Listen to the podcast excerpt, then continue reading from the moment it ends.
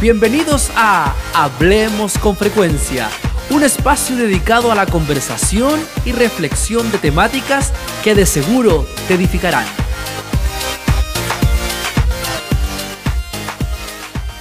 Bendiciones para todos aquellos que se han conectado y en estos momentos están eh, participando junto a nosotros de estos, estas eh, composiciones que hemos hecho a razón de poder llegar hasta cada uno de vuestros corazones.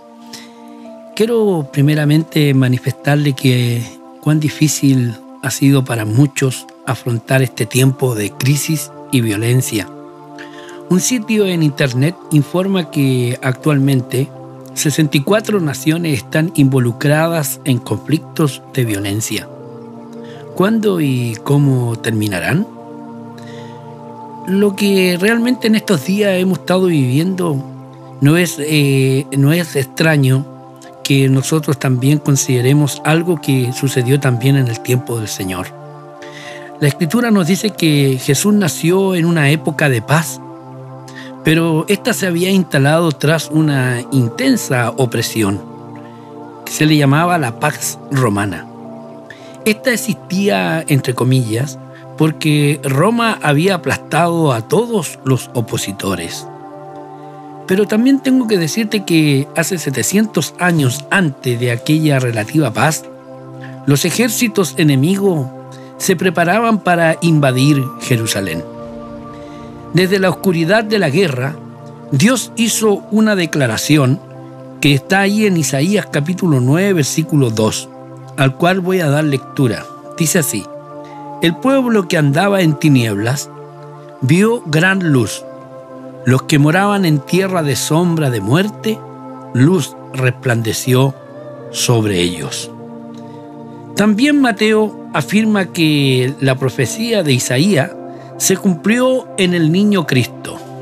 Ahí en Mateo capítulo 1 versículos 22 y 23 dice así, todo esto aconteció para que se cumpliese lo dicho por el Señor por medio del profeta cuando dijo, He aquí, una virgen concebirá y dará a luz un hijo, y llamarás su nombre Emanuel, que traducido es Dios con nosotros.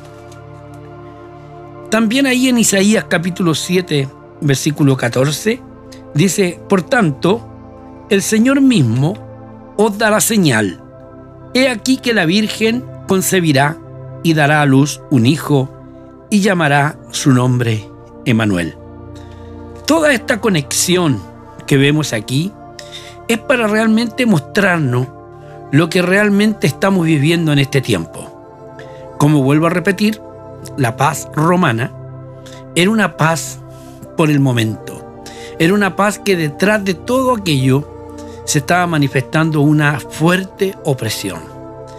Ese bebé del pesebre, a quien adoramos, no al árbol, es también el Señor Dios Todopoderoso, el Señor de los ejércitos celestiales.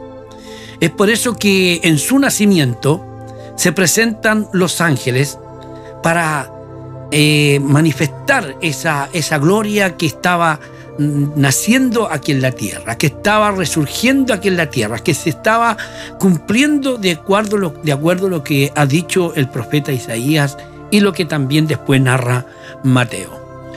Un día, como bien nosotros sabemos, este Mesías que vino ese día va a reinar sobre el trono de David y también sobre su reino.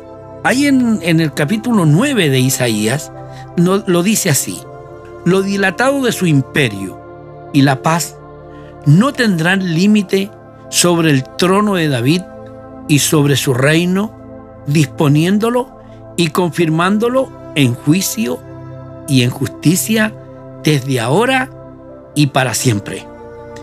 Ese es el reino que nosotros esperamos.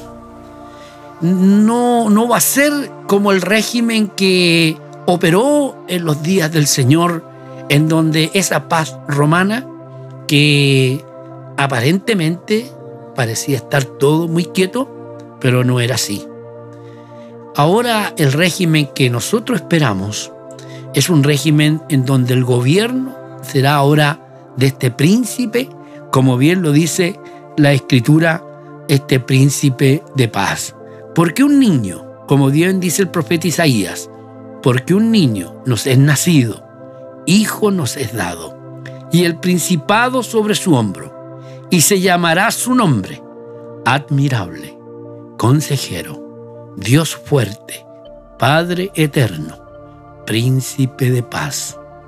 He allí lo que esta, esta humanidad espera, la paz, la verdadera paz, no la que puede entregar un gobierno, no la que pueden entregar los hombres, no la que puede entregar un partido político determinado, sino la paz que el Señor quiere entregar, que es una paz que permanece, que es una paz que hace que reconciliar primeramente al hombre con Dios. De ahí entonces el hombre se siente justificado, porque tal como el apóstol San Pablo hablara en la carta a los romanos, ahí en el capítulo, 1, capítulo 5, versículo 1, dice así, habiendo sido justificado, tenemos paz para con Dios por medio de nuestro Señor Jesucristo. Esa es la paz, amigo, que yo quiero en esta hora, querido hermano, también indicarte. Es la paz que el Señor puede dar. Jesús dijo así, mi paz os dejo y mi paz os doy. No os la doy como el mundo la da, sino como yo la doy. Y ahora yo te invito para que en tu corazón tengas paz y esa paz sea perdurable, no para solamente un día, sino para todos los días de tu vida, hasta cuando estemos bajo ese gobierno glorioso bajo ese príncipe de paz. Dios te bendiga. Bendiciones para ti. Te invitamos a que sigas conectado con nosotros a través de nuestras plataformas digitales, nuestra página web www.frecuenciadedios.cl y nuestras redes sociales, Facebook, Instagram y YouTube.